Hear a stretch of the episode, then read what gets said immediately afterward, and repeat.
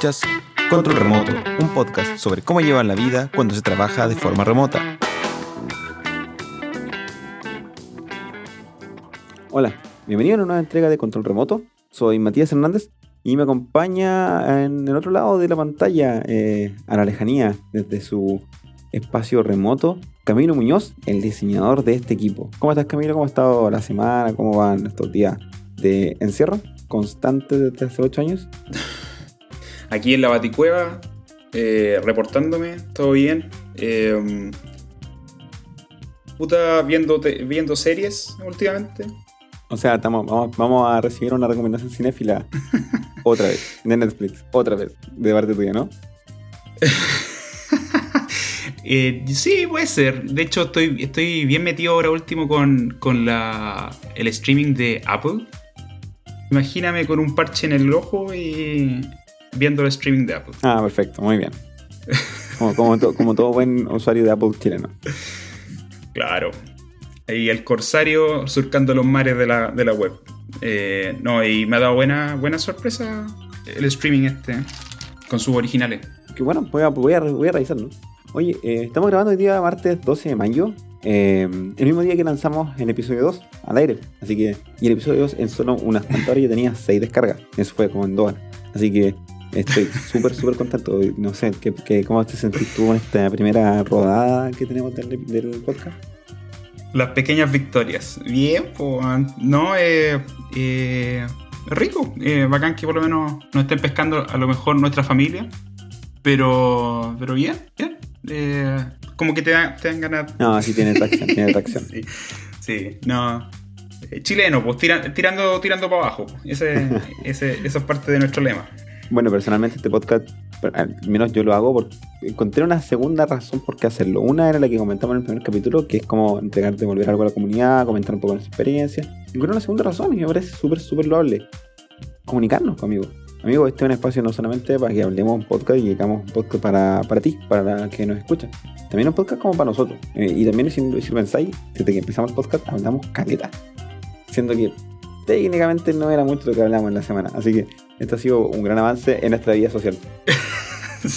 digamos que eh, nuestra comunicación era WhatsApp. y, ya con esto saltamos a hablar un poco más de real así que, vale, estoy bien contento con él. Em, vamos un poco al capítulo, al episodio. Em, hoy día vamos a conversar sobre un tema bien, interesante también, espero, para todos, que tiene que ver con el aprendizaje continuo.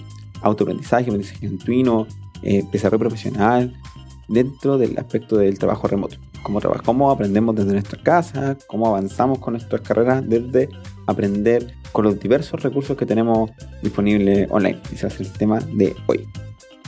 Exactamente. Y eh, es, bastante genial porque eh, el aprendizaje puede venir de distintas, distintos motivadores. Ah, puede ser porque quieres mejorar algo en tu trabajo, como también puede ser porque quieres aprender algo para hacerlo de tu vida, o quizás quieres cambiar completamente de rumbo y a lo mejor aprender una nueva habilidad que te va a servir para un emprendimiento. Entonces también yo creo que sería bueno el, que, revisemos durante el episodio el por qué aprendemos cosas nuevas y, para qué. Bueno, y tú que estás escuchándonos, ¿nos puedes, dar cuenta de que cómo, de, nuestras habilidades de producción, cómo enlazamos los capítulos? La semana pasada conversamos sobre entrevistas y uno de los temas que tocamos fue el desarrollo profesional dentro del trabajo que estás posturando, la capacidad de carrera. Y eso tiene que ver mucho con, con el aprendizaje, con el aprendizaje que te puede ofrecer en, este caso, en ese caso la empresa. Hoy día pasamos al aprendizaje personal y la semana pasada tuvimos esta sección de que aprendimos hoy en control remoto, en donde también conversamos sobre otro tipo de aprendizaje que también se pueden incluir dentro de esta conversación de hoy día, que es no solo aprender del punto profesional, también del punto humano o habilidades u otras cosas. Así que vamos, vamos bien por el, por el primer tópico, aprendizaje continuo. ¿Qué es aprendizaje continuo? A partir por eso, por ahí, Camilo, ¿dónde te estudiaste? ¿Dónde te formaste tú como profesional para llegar hasta donde estás? ¿Puedes contarnos una especie de sumario de aquello? Sí, pues yo estudié diseño de producto en la Universidad de Talca. Eh, diseño de producto, eh, hacer cajas, tú siempre. claro. Eh, Matías, para el que nos está escuchando, este es un chiste interno, pero al final Matías se ríe y me, y me, molesta por lo de las cajas porque al parecer fue lo único que se liquidó después de una descripción que va a ser muy similar a lo que les voy a explicar ahora. La cosa es de que el diseño de producto al final era una combinación entre diseño gráfico y diseño industrial. Eh, y claro, eh, de, lo que yo estudié a lo que yo me dedico hoy día hay una, gran evolución que realmente al final lo que me entregó la U fue como metodologías de aprendizaje, eh, pero lo que pero el, trabajo que sí o sí realizo hoy día al final es algo que yo aprendí eh, prueba y error y, gracias a este aprendizaje continuo. Eh, entonces, claro, yo salí de la U, mi primer trabajo fue en una empresa de software y ahí con los mismos compañeros y otros informáticos me empecé a adecuar un poco a, a, este, a esta carrera que, es el diseño de interacción. Eh, en tu caso, Matías, ¿cómo fue el asunto? O sea, tú estudiaste eh, ingeniería informática, pero... Algo similar. Algo similar. Yo, cuando estaba en el colegio, siempre me gustaron los computadores y ese era con el concepto. Aprendí cosas de programación desde, no primero medio, desde que tuve mi primer computador. Y, pero, y eso me llevó a pensar en estudiar. Y en ese momento lo único que uno podía estudiar relacionado con computación o programación se llamaba ingeniería civil informática. O los salidas intermedias que son ejecución o ingeniería. Me, fui, me, vine, me vine a Talca a estudiar informática. Y bueno, sí, la universidad me entregó también un montón de herramientas del pensamiento, del desarrollo como intelectual, por decirlo de alguna manera. Pero técnicamente lo que yo hago no es lo que me enseñaron en general, así como bien a grosso modo. Yo digo, eh, todos los trabajos, los roles que tomo siempre son de software engineer, pero en realidad es como más de desarrolladores, como el nombre más genérico. Y no es exactamente lo que la universidad tenía pensado para sus estudiantes. En general lo que estaba pensado, al menos en mi universidad, la universidad que estoy en mi carrera, tenía que ver como más como informática empresarial, como ir a trabajar como a CMPC, cosas así, PF. Y, pero no ser un desarrollador eh, muy lomo, sino que estaba pensado como para pa manager. Más gestión. Gestión de proyectos. Mucha gestión, mucha gestión. Había mucho ramo de programación, pero si yo eché un poco a pensar atrás, la mayoría de los ramos de programación sí me dieron muchos skills, pero algunos ya estaban ahí, al menos personalmente como yo partí antes. Pero mucho autoaprendizaje, mucho, mucho autoaprendizaje desde la cantidad inmesurable de recursos que tenemos hoy día gracias a Internet. Así que sí, similar a eso, a eso le sumamos que nuestros trabajos igual están en una industria de cambio constante. Entonces tenemos que estar siempre actualizados. Es súper importante también hacer, notar a, ti que nos estás escuchando. En el caso de nosotros, nosotros trabajamos en, un, eh, en el área bien techi. Eh, nosotros estamos en la industria del software, literalmente. Actualmente trabajo en una empresa que hace, ofrece un servicio físico completamente diferente, pero detrás yo, la parte de infraestructura es completamente dentro del software, trabajando con tecnología, como le llaman los gringos, bleeding edge, vamos a tratar de irnos más nuevo. Y va cambiando. Yo trabajo en JavaScript, como todos los días sale un framework nuevo, como el chiste clásico. Entonces, todos los días algo más rápido, más rápido. No es como la gente que trabaja, no sé, en Java, en, el caso de informática, es como, es como más estable, hay como una especie de, de directriz, un estándar, y no, no es tan, tan variable en mi caso, es súper variable. Es una cosa que todos los días hay una buena práctica nueva. En el diseño, voy a decir yo y después te lo pregunto. En el diseño también. lo, digo, lo digo yo porque lo veo un poco desde afuera. Implemento lo que hace un diseñador como tú. Varían los gustos, y aquí puedes ahondar, los gustos del usuario o de la interacción o la, experiencia del usuario varían todos los días, sobre todo con la cantidad de dispositivos que tenemos disponibles. Claro. Sí, al final, bueno, eh, y aquí también me dirijo a, ti, el que, nos escucha, de que, claro, yo ya tercer capítulo y sigo diciendo que soy diseñador de interacción y puede que todavía no sepas qué crees es diseño de interacción. Bueno, el diseño de interacción, lo que yo hago al final es pensar en qué problema estamos solucionando con la aplicación y de qué manera tú vas a interactuar con la aplicación, una aplicación que puedes tener en tu celular, en cualquier pantalla, en el computador, en una tablet, y cómo esa aplicación contigo van a interactuar para resolver un problema. Eh, no sé, eh, si en el caso de una red social tú quieres subir un estado para contar de tu vida, el problema es ese, la solución es tener una cajita con donde tú escribes tu, tu, tu, tu estado, donde puedes subir tu foto, bla, bla, bla, y un botón al final que dice publicar. Date un poco Eso más de crédito, date un poco más de crédito. Hay, hay- hay un crédito ahí que, que a mí no, no- no- humildemente no quiero tomar, que también ofrecen soluciones respecto a- al flow, al flujo de información, la cantidad de clics que el usuario tiene que hacer, a, a la usabilidad, cómo te sientes con la aplicación, no solamente colores o cambian color y cambian color, sino que hay, hay otra conversación que se puede tener ahí Exacto. bien interesante. Pero todo eso no se enseña en la U. Y no quiero que decir que mm, no vayan a la U. Aquí en Chile sigue siendo súper importante pasar, tener un título, ya sea este técnico o profesional. Es- sigue siendo muy importante, sobre todo para la industria local. Pero en el externo, en el exterior, de partida, mi título, que es ingeniero civil informático, no existe. Es el único país que entrega ingeniería civil informática. Allá es software engineering, computer science, bla, bla, bla. Entonces, normalmente yo trato de decir que soy ingeniero o, o computer science, incluso es bachelor el nombre del, del título. Y en realidad, poco pesa. Yo hice un magíster, que no publiqué la tesis nada, pero hice un magíster y poco pesa. Poco pesa porque en realidad no, no, no, no hago computer science, a menos que esté trabajando en, no sé, inteligencia artificial, que sea un campo muy interesante. Quizás ahí podría ser importante tener computer science como parte de tu título, pero en el mercado, al menos en el que nos movemos nosotros, es importante más lo que puedes hacer y tu capacidad humana, más que el título que tengas como profesional. Entonces, mucha gente que, al menos en Estados Unidos, son súper conocidos los bootcamp. Gente que viene de otro rubro, estudia 90 días intensivo y sale a encontrar trabajo en informática. Ya sea en diseño o programación. Y así también como hay cabros chicos de 17 años que ya saben desarrollar y ya tienen su trabajo. Y eso, eso es una- Al esa es una competencia muy compleja. Eh. Ahí tenemos otro, otro, otro, lo, mismo, lo mismo pasa con el diseño. Ya, pero entonces tenemos esto que nosotros estudiamos, nosotros estudiamos carreras formales, pero nos desarrollamos en, en un área que no tiene directa, o sea, que es indirectamente relacionada con la carrera formal que estudiamos. Entonces aquí entra el aprendizaje continuo. ¿Cómo podemos definir esto que es, qué es aprendizaje continuo? Para ti, Camilo. Para mí, yo lo veo por un asunto de gusto, preferencias, en cuanto a dónde te quieres desarrollar en el futuro próximo. Eh, eh, como te, te explicaba, pues al principio yo, mi carrera era una mezcla entre diseño gráfico e industrial.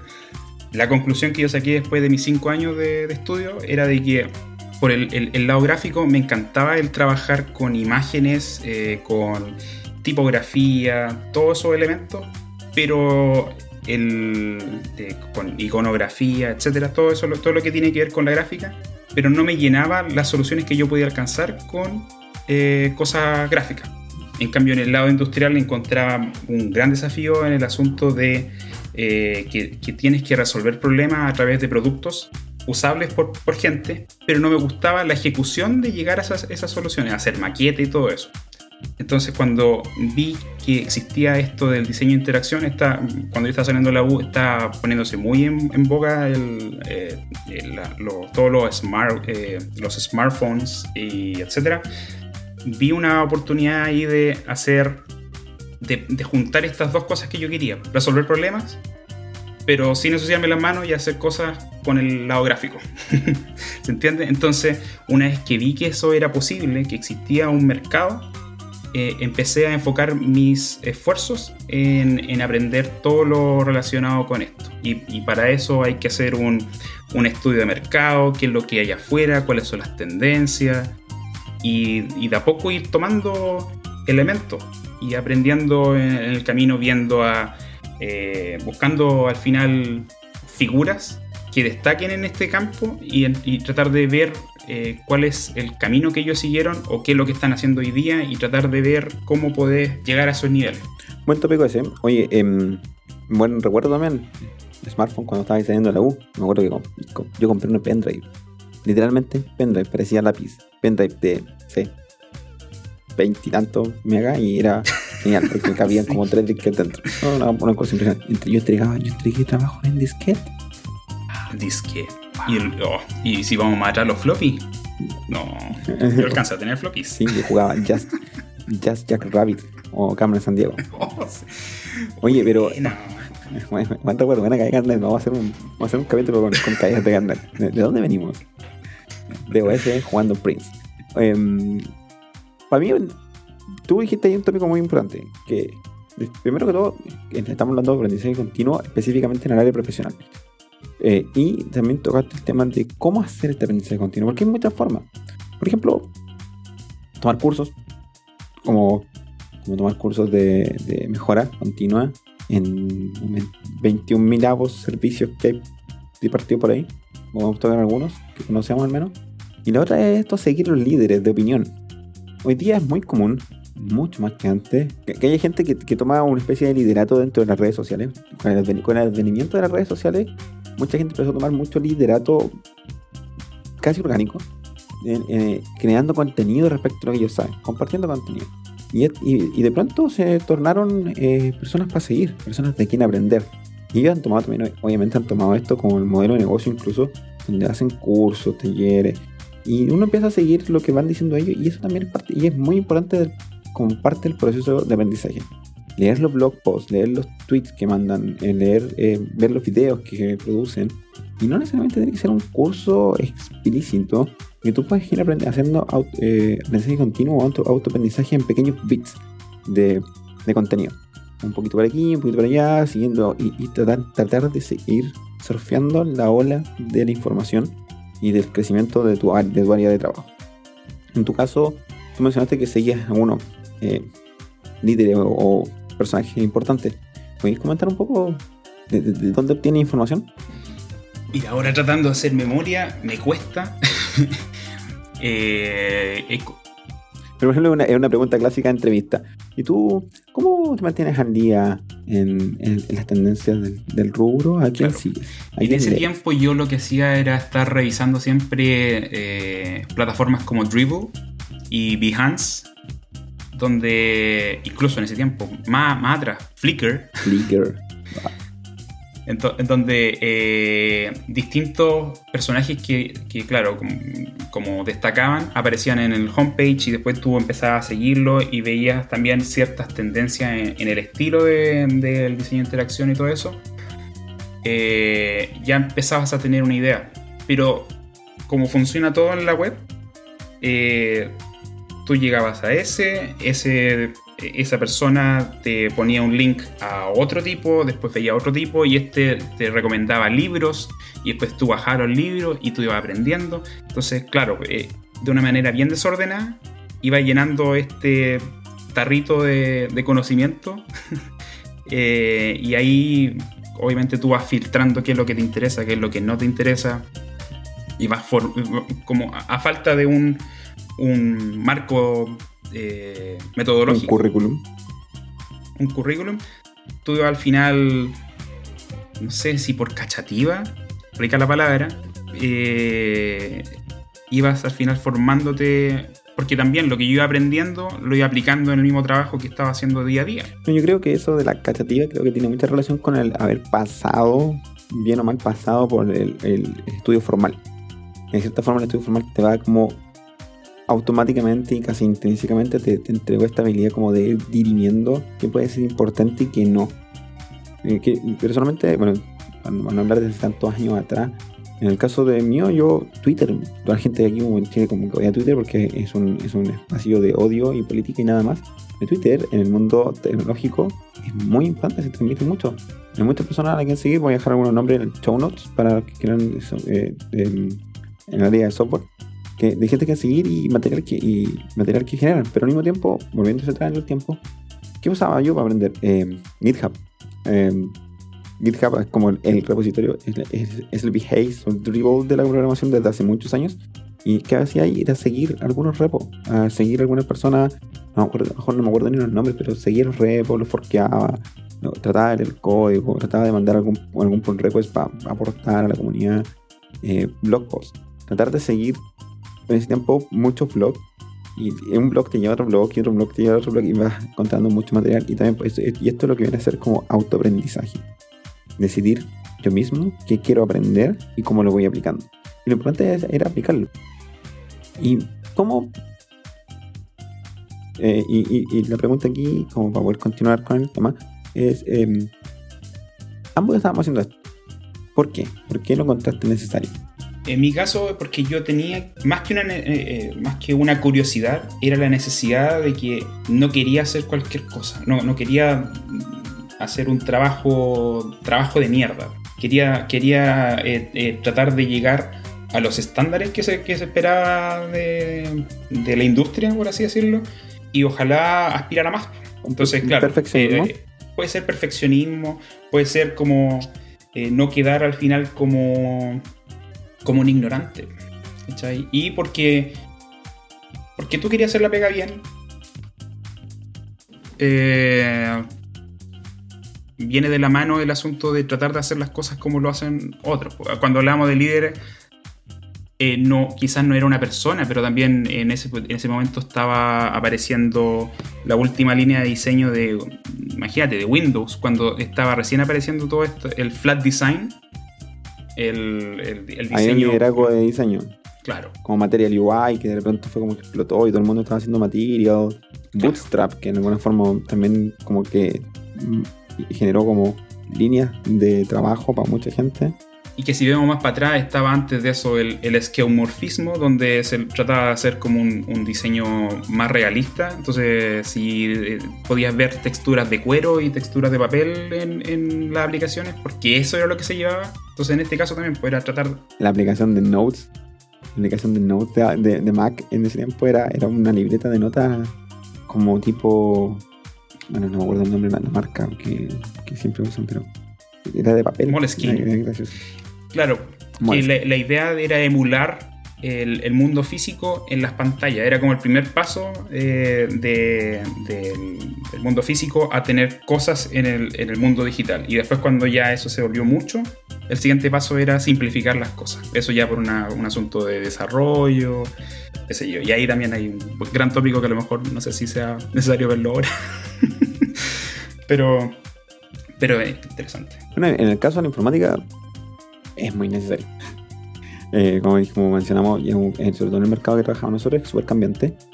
Y bueno, un ejemplo, para, ir bien concreto, eh, uno de los primeros trabajos que trabajaba con una startup que unos compañeros que se llamaba Vision Lab, hacíamos eh, visión computacional, escribíamos código en C++, leíamos paper y esa era la forma de producir productos. El estaba el arte ahí, estaba en los papers. Y es, es un poco más lento.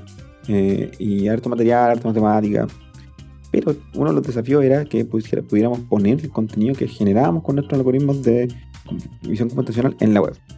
Y eso yo lo escribí con jQuery, en una especie de espagueti de código que hoy día si lo miro me daría vergüenza, pero al mismo tiempo me siento orgulloso de lo que logramos, porque fue súper complejo, esto fue hace 10 años.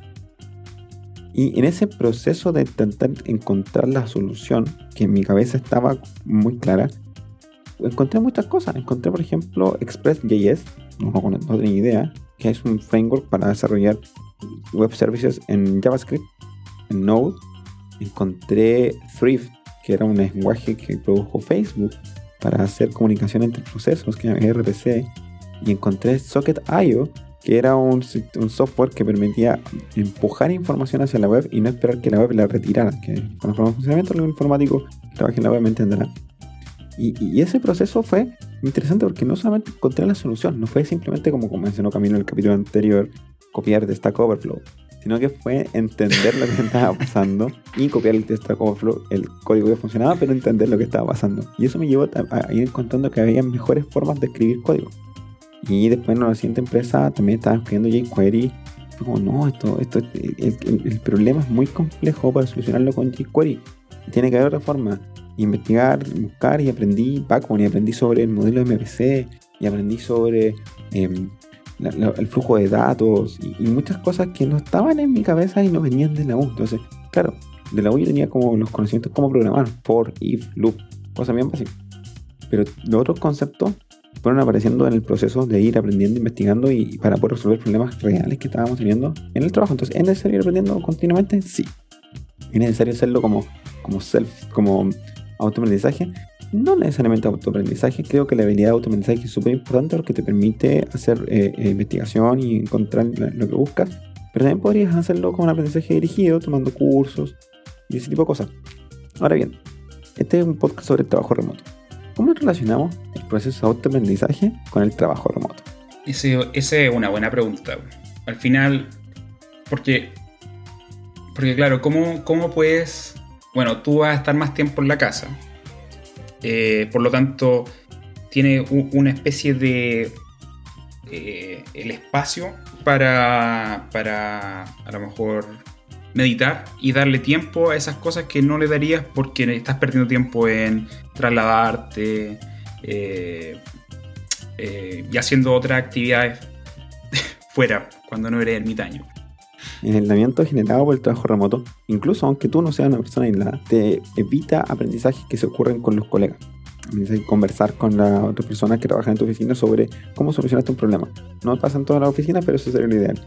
Entonces no queda otra alternativa que ir aprendiendo solo. La única forma de ir mejorando las capacidades que uno tiene para poder postular de nuevo mejores trabajos. Y si, recuerdan si recuerdas el, el episodio anterior, hablamos de la que muestras tú en, tu primera entrevista, tu experiencia. Bueno, parte del proceso de autoaprendizaje puede ser, por ejemplo, generar material. Tú hablaste de 100 días de diseño, yo leí de test que uno puede subir en Code Sandbox. Y, y, eso es parte del aprendizaje y eso se puede mostrar en el currículum y eso te sirve de dos formas, aprender o, para postular futuros trabajos. Entonces, yo, yo, personalmente creo que es más necesario tener capacidades de autoaprendizaje más que el aprendizaje continuo que puede ser dirigido cuando estás trabajando remoto que si estuvieras trabajando físicamente. Bueno, incluso físicamente la empresa te puede mandar a aprender, estás en curso ahí mismo.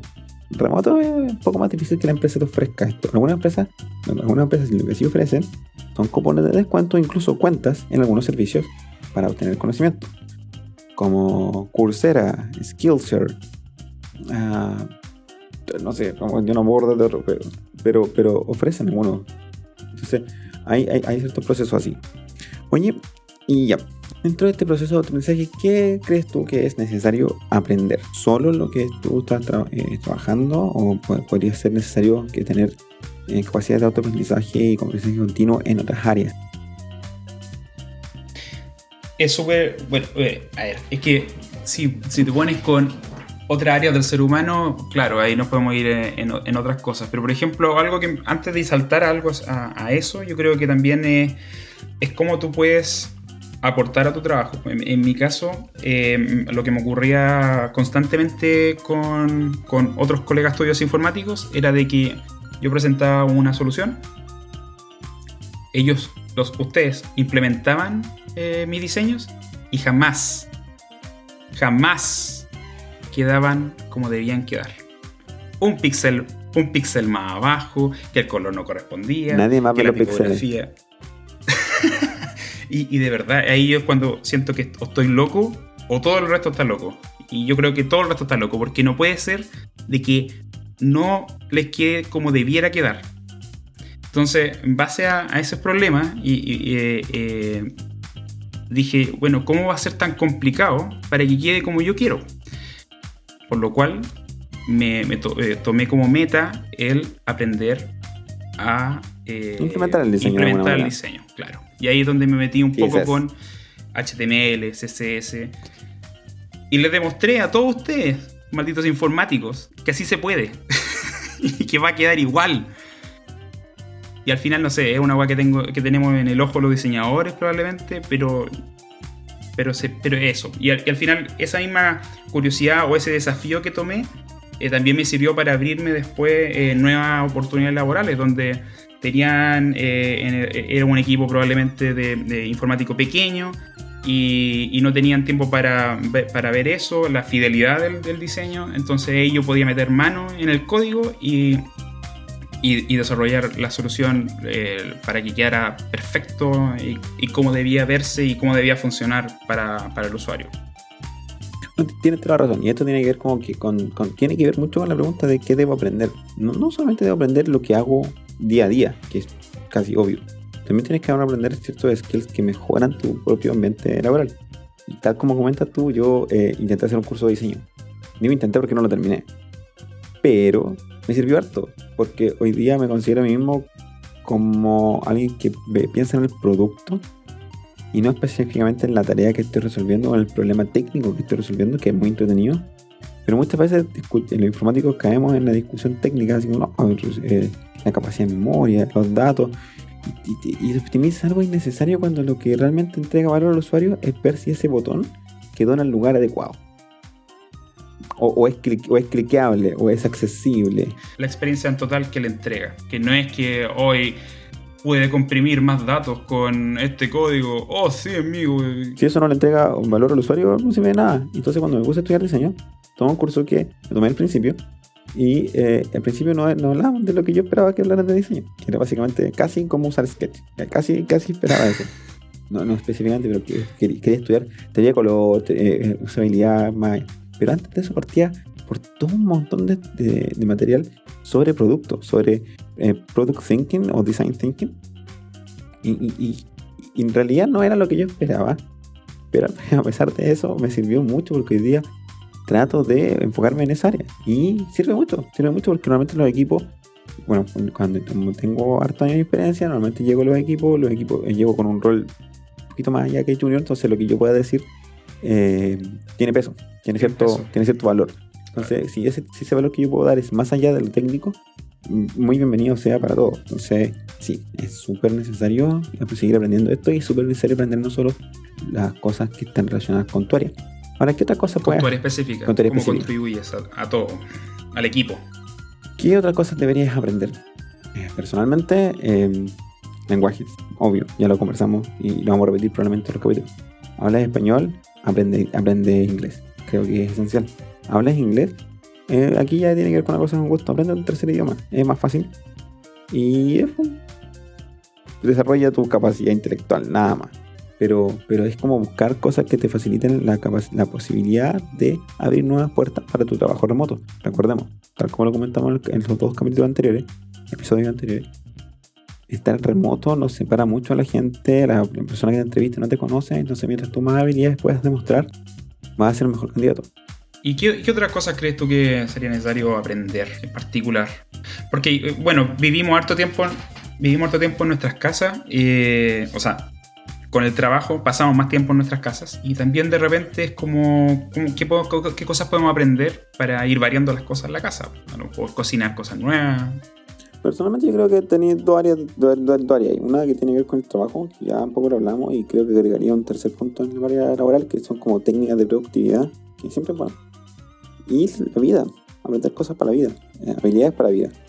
Que como tú dices, cocinar. Creo que, que no cocináis y estáis en la casa mucho tiempo y te has acostumbrado a estar en la oficina, ir a comer a otra parte. Creo que lo mejor que podía hacer es hacerte un favor de y cocinar. Cocinar comida fresca, cocinar comida muy rica. Para eso Mira, los libros de cocina son muy buenos, pero hoy día tenemos, bueno, las recetas que, que, que compartí la semana pasada fue de Tasty.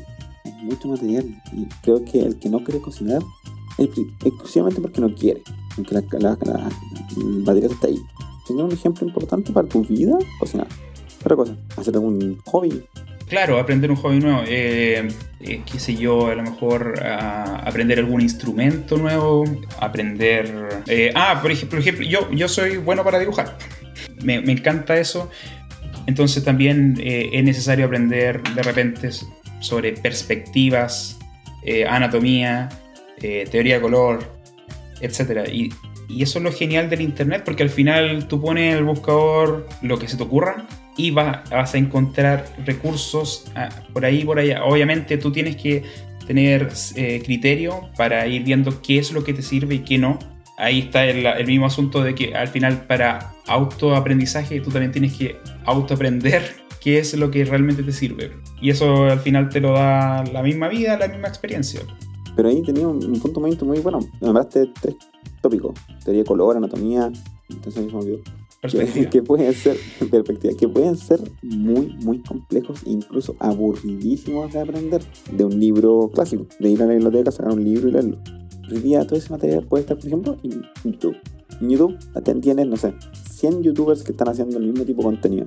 Más de uno de ellos debe ser muy entretenido y muy bueno y muy fácil de aprender. Entonces la, capacidad, la posibilidad de aprender temas que son muy complejos está muy fácil de hacer hoy día Incluso te, eh, puede ser regodearte y empezar a ver hasta qué video se demora menos.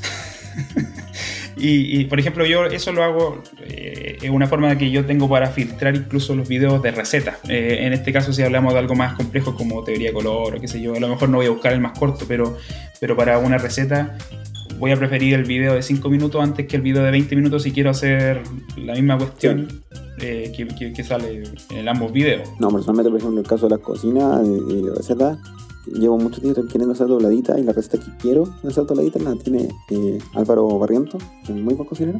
Y demora 20 minutos el video y no tengo 20 minutos para ver la receta. De verdad, no lo tengo. Entonces no hago dobladita. Ah, sí, sí. Entonces, claro, si tuviera más condensado o por lo menos escrito hacia abajo la receta, perfecto. Sería preferible.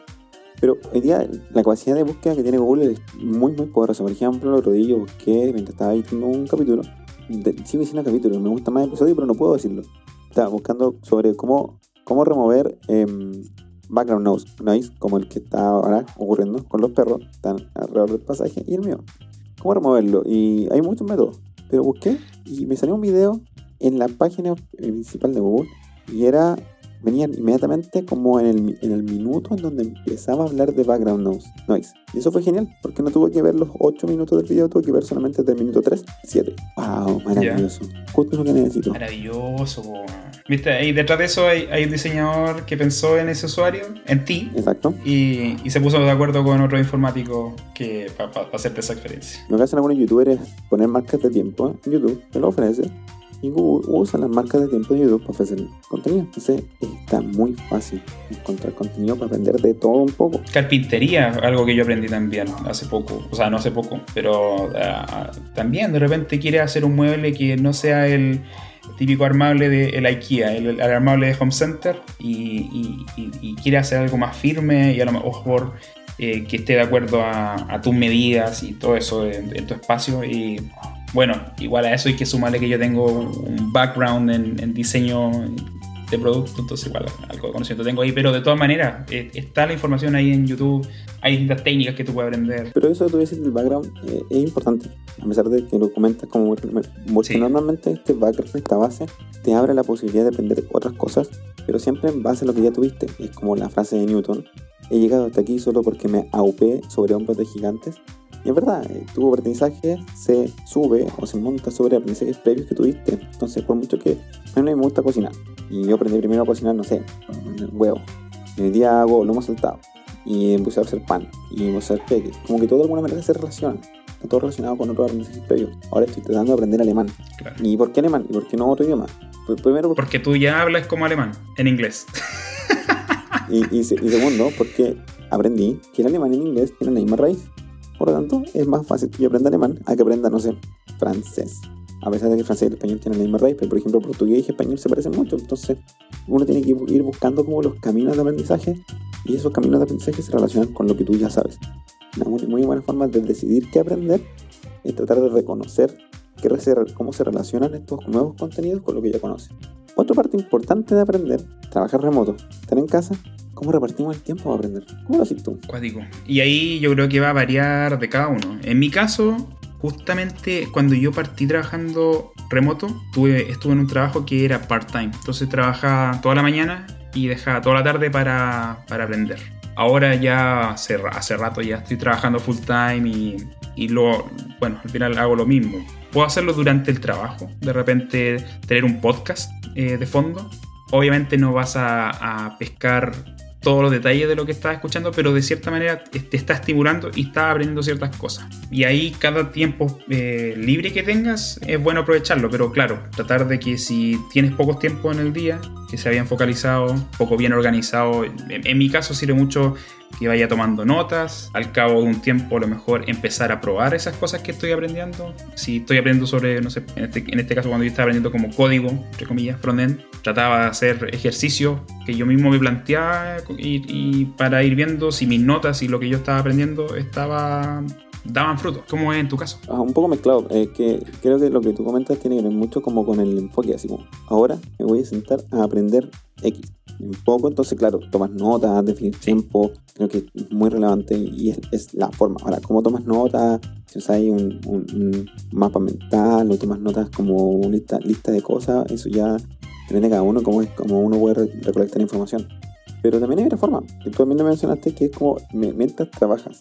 Yo mientras trabajo muchas veces me encuentro con algún problema y que pienso cómo es la solución, pero no sé cómo va la implementación. Tengo la solución, entonces me pongo a buscar si existe estas, son estas pequeñas cosas que encontré para poder solucionar y ver cómo mezclarlas y en ese proceso de ir buscando, ir haciendo mi research, estoy aprendiendo en el mismo momento. O por ejemplo, eh, muchas veces digo, ya sé que me tengo ganas de hacer un side project. Voy a hacer una. Y como no tengo ni una idea de side project y nunca me salen, nunca he podido levantar ningún producto, digo, ya sabes que voy a hacer de nuevo la aplicación To Do, la de estas listas de por hacer, pues la voy a hacer en Elixir con Elm, dos lenguajes que no tengo idea. Y me propongo hacer eso y tiempo, bueno, no sé, tiempo libre, la noche, por poquito código por aquí, un poquito por código por allá. No, no es nada muy estructurado. Pero si estoy haciendo algún curso, claro, me estructuro porque hay un curso, una estructura ya ofrecida a la que tomar. Un marco metodológico. Claro, un marco metodológico que uno tiene que seguir, pero cuando uno está haciendo cosas como más, creo que creo que esto del autoaprendizaje tiene que estar muy, tiene que ser parte de uno, intrínseco al proceso diario. El reconocer que todos los días están aprendiendo algo, que no necesariamente uno se sienta a aprender algo. Ejemplo, estamos haciendo un podcast y no sabíamos hacer un podcast y estamos haciendo un podcast y estamos aprendiendo a hacer un podcast.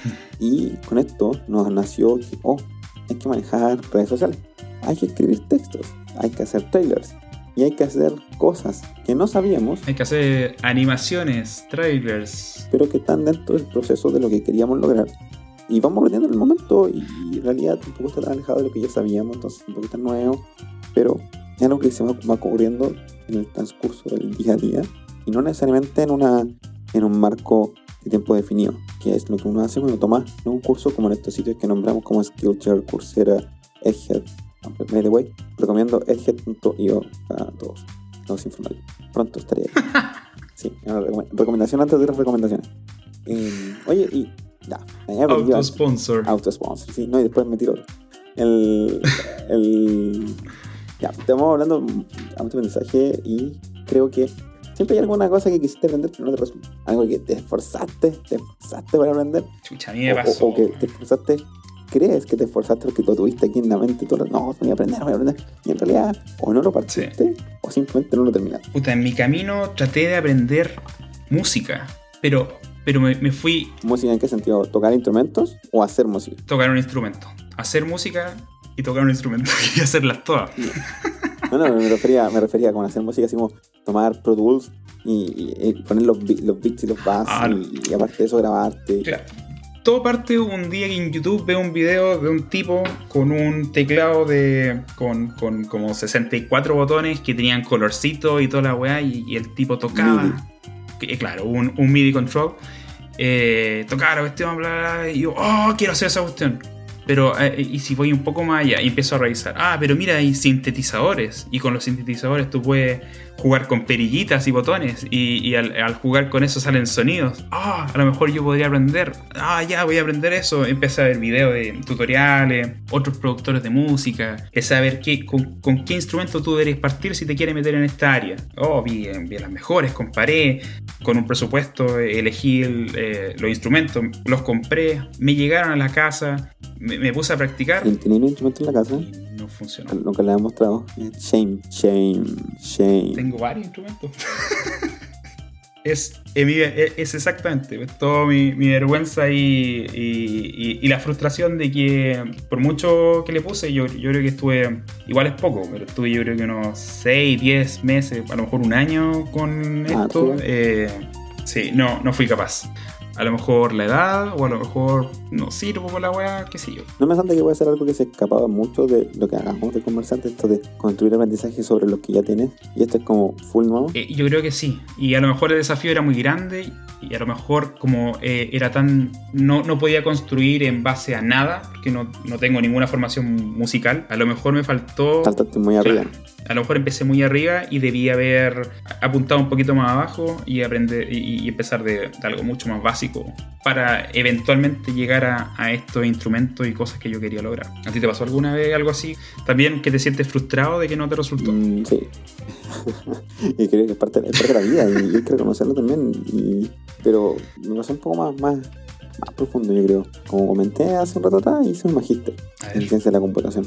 Magíster que no publiqué mi tesis, que invertí dos años de mi vida y, y, no terminé. Claro, gané un montón de experiencia mientras pasó eso, hice clases en la universidad. Pero al salir de la universidad, al tener mi, mi primer grado, tenía en mi cabeza que yo lo que quería tener cuando tuviera la edad que tengo, 34, quería tener colgado uno o dos magíster y el doctorado. Ojalá, o estar haciendo el doctorado. Era como mi objetivo, creí, yo creía que por ahí iba mi vida. Así que hice el magíster. Me lo ofrecieron, me ofrecieron hacer clases, vector psicología académica. Nada, es lo mío. Me di, me di cuenta muy tarde, no es lo mío. Ese tipo de aprendizaje no es lo mío. Sí, aprendí un montón de cosas. ¿Qué fue lo que te, te dijo que esto no era lo tuyo? La forma, el, lo que tú podías lograr. Eh... Ah, a partir de la, la, la, la, academia, bueno, hice clases en la U, conocí la U por dentro y la academia no es lo mío. Yo creo que va por ahí. ¿Pero la academia en qué sentido? ¿El enseñar? Finalmente hacer un doctorado es porque quieres trabajar de alguna manera en la U. Eh, básicamente para eso hacía un doctorado. Y yo quería eso y al final me di cuenta que lo quería porque era como lo que veía a diario, pero no era realmente lo que quería. Segundo, no se compatibilizó con mi tiempo. Yo estaba trabajando y necesitaba trabajar en la tesis y tenía que estar en la U. Era como, ¿cómo estoy en la U si estoy trabajando? O contrátenme en la U para que esté en la U, o no sé. Y al final nunca pude poner de acuerdo con el profe y leer papers se empezó a poner ya no aburrido, era un peso, un peso empezar a escribir la tesis. Una carga. Logré publicar un, un paper, publiqué un paper, porque estoy muy orgulloso, pero no pude mantener el ritmo. Y eso ya me, y eso me hizo notar que en realidad tampoco quería mantener el ritmo. ¿Te das cuenta? Entonces es como un fracaso, era un fracaso a propósito. Por, porque tampoco, tampoco te ha nacido la, la, la necesidad de a lo mejor terminarlo no, nada, de nada. No, no fue. Ya no fue, ¿no? ¿Es un fracaso? Ya no es fue. un fracaso ver que no me siento ni avergonzado ni nada. Como, nah, no, no me gusta, no es lo mío. Estoy feliz porque no es lo mío y estoy feliz porque elegí otro camino. Estoy más feliz haciendo esto que probablemente haciéndolo. Y me di cuenta que no trabajar como eh, educando me, me, gusta enseñar, pero no en ese formato. ¿sí? Bueno. Entonces ahí hay otro caso. Y algo, algo más pedestre yo quería aprender. Toda la vida quería aprender a tocar guitarra decentemente. Tú tenías guitarra en la casa, Sí. y- pero nunca te visto tocarla. Con una cuerda cortada como por siete meses. Eh, sí, todavía no la compro. Cada vez que me acuerdo, me acuerdo de cuando me acuerdo me dan ganas de tocar. Y, y oh, la acuerdo. Por ejemplo, nunca he logrado aprender del todo a afinar una guitarra. Tengo guitarra, tengo guitarra toda mi vida. Eh, hubo un tiempo que empecé a aprender a tocar guitarra cuando vivía con un amigo, con Pablo. Eh, saludos, Pablo, ojalá me esté escuchando. Pablo toca harta guitarra, entonces tocábamos guitarra juntos. Traté de aprender, no sé, Stairway to Heaven, que eh, Zeppelin, aprendí a tocarla completa. Ya se me olvidó.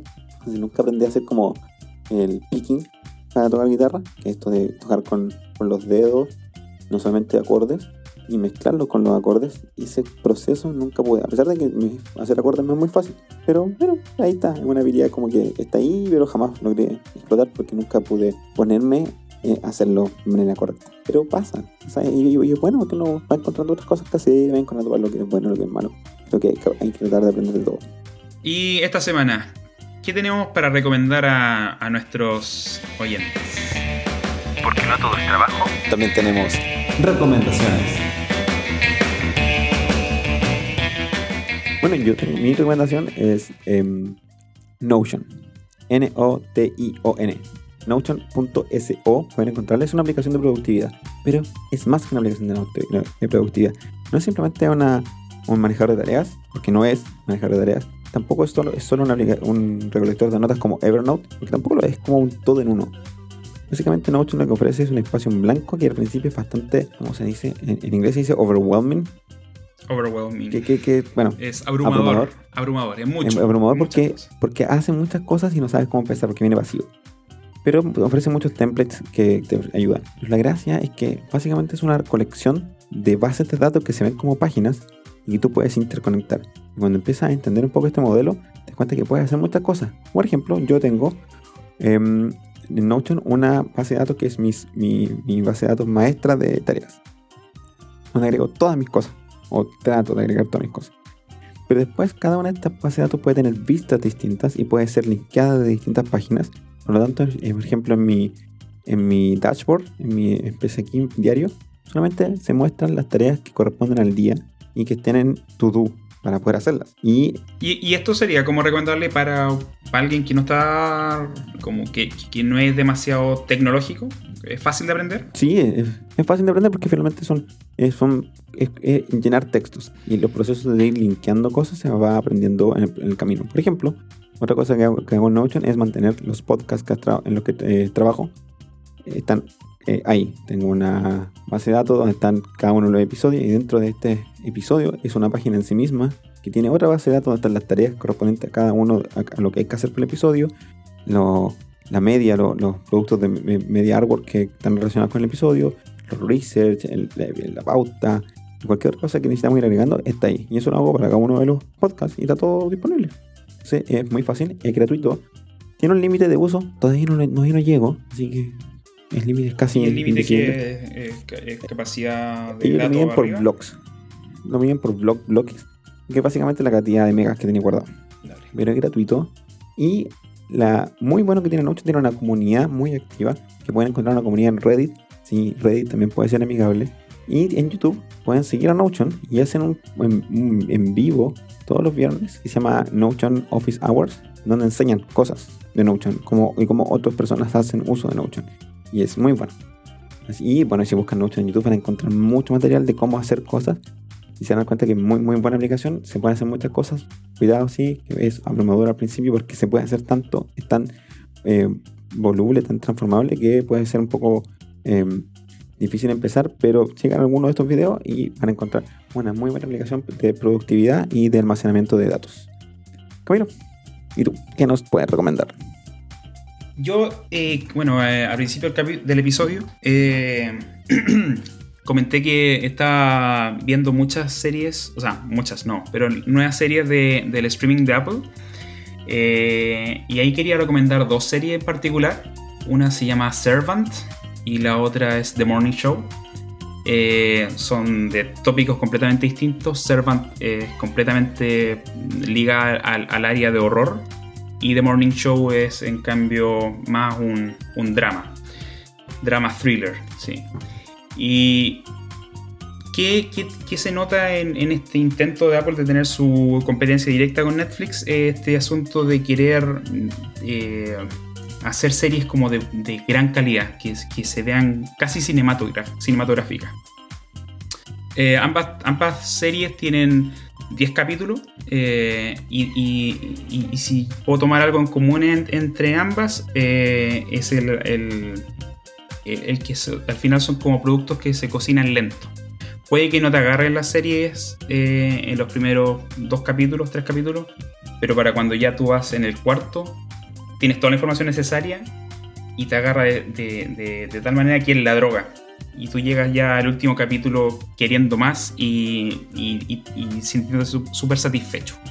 Y puedo dar una pequeña sinopsis de, las- de las dos series. Es que Servant es eh, una serie que, gira en torno a una pareja que recibe en su casa una nueva niñera.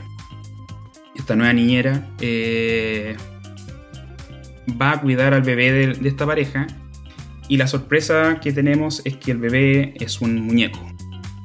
Pero eso a la, a la- a la niñera no le llama la atención. Y lo trata como un bebé.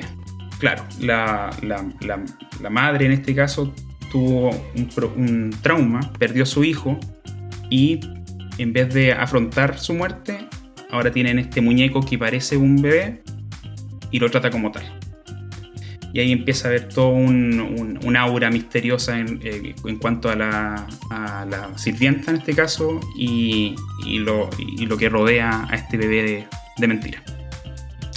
Por otro lado, The Morning Show. Ah, y otro dato interesante es que esta es una serie que está que fue creada por M. Night Shyamalan. Ustedes lo pueden recordar por El Sexto Sentido, eh, Glass, de las últimas películas que lanzó, Señales. Bueno, un, director de cine bastante egocéntrico, siempre sale en sus películas y, y en este caso en la serie también hay una aparición por ahí de él.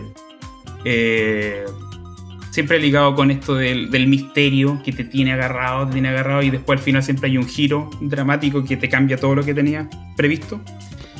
Aquí se aplica y, y estamos viendo de nuevo a M. Night en todo su esplendor. Porque, digámoslo, hubo un buen tiempo en donde dio la cacha este, este tipo con, con sus productos. The Morning Show, por otro lado, eh, es un, un drama. eh, bueno, parte todo con un escándalo que ocurre dentro de un noticiero que es el Morning Show, el cual tenía a, a dos presentadores. eh, en este caso son los actores Steve Carell y Jennifer Aniston. Y ahí hay un escándalo relacionado con, el, con este movimiento que hubo, el, el Too, cuando se destapó todo esto en la industria cinematográfica y eh, más que nada, bueno, en, todo lo que es eh, el entretenimiento. y, y, hacen todo un, un, cambio que sacude todo el, el, el, canal en este caso. Es excelente en, el sentido de las actuaciones, todos los personajes, incluso los secundarios, son queribles y, y el último capítulo te hace estar ahí apretando todo porque la tensión no se puede creer. Y así que no, súper recomendado. Eh, eh, en este momento estoy viendo una tercera serie que es eh, Defending Jacob. No, me agarra completamente aún, pero, pero sí, se ve una línea en los productos de streaming de Apple bastante consistente. Y, y no, bien ahí una, buena manera de, empezar la batalla de los streaming. ¿Cómo llegar a ver los, el, streaming de, Apple? Eh, actualmente, si tú te compraste hace poco un producto Apple, pues va a tener la suscripción por un año gratis de esto. Y los que no, bueno, pueden pagarlo. Como también está, siempre ahí Jack Sparrow eh, surcando los, los mares y haciendo más fácil acceder a este tipo de cosas.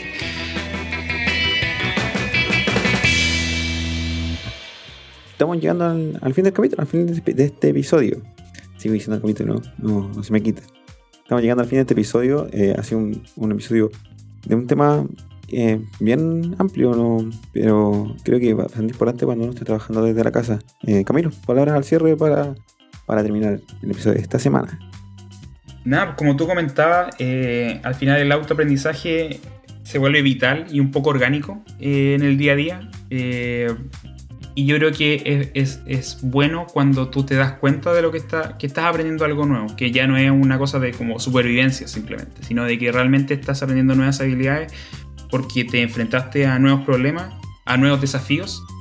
Y, ahí, gracias a, a la gran existencia del Internet, eh, de que tú, bueno, eso y otras, y otras cosas, eh, puedes encontrar soluciones a problemas y, vas mejorando al final tus habilidades para el trabajo y la misma vida. Claro, eh, creo que autoaprendizaje es una herramienta importante y que tenemos que tener como parte de nosotros, intrínseco.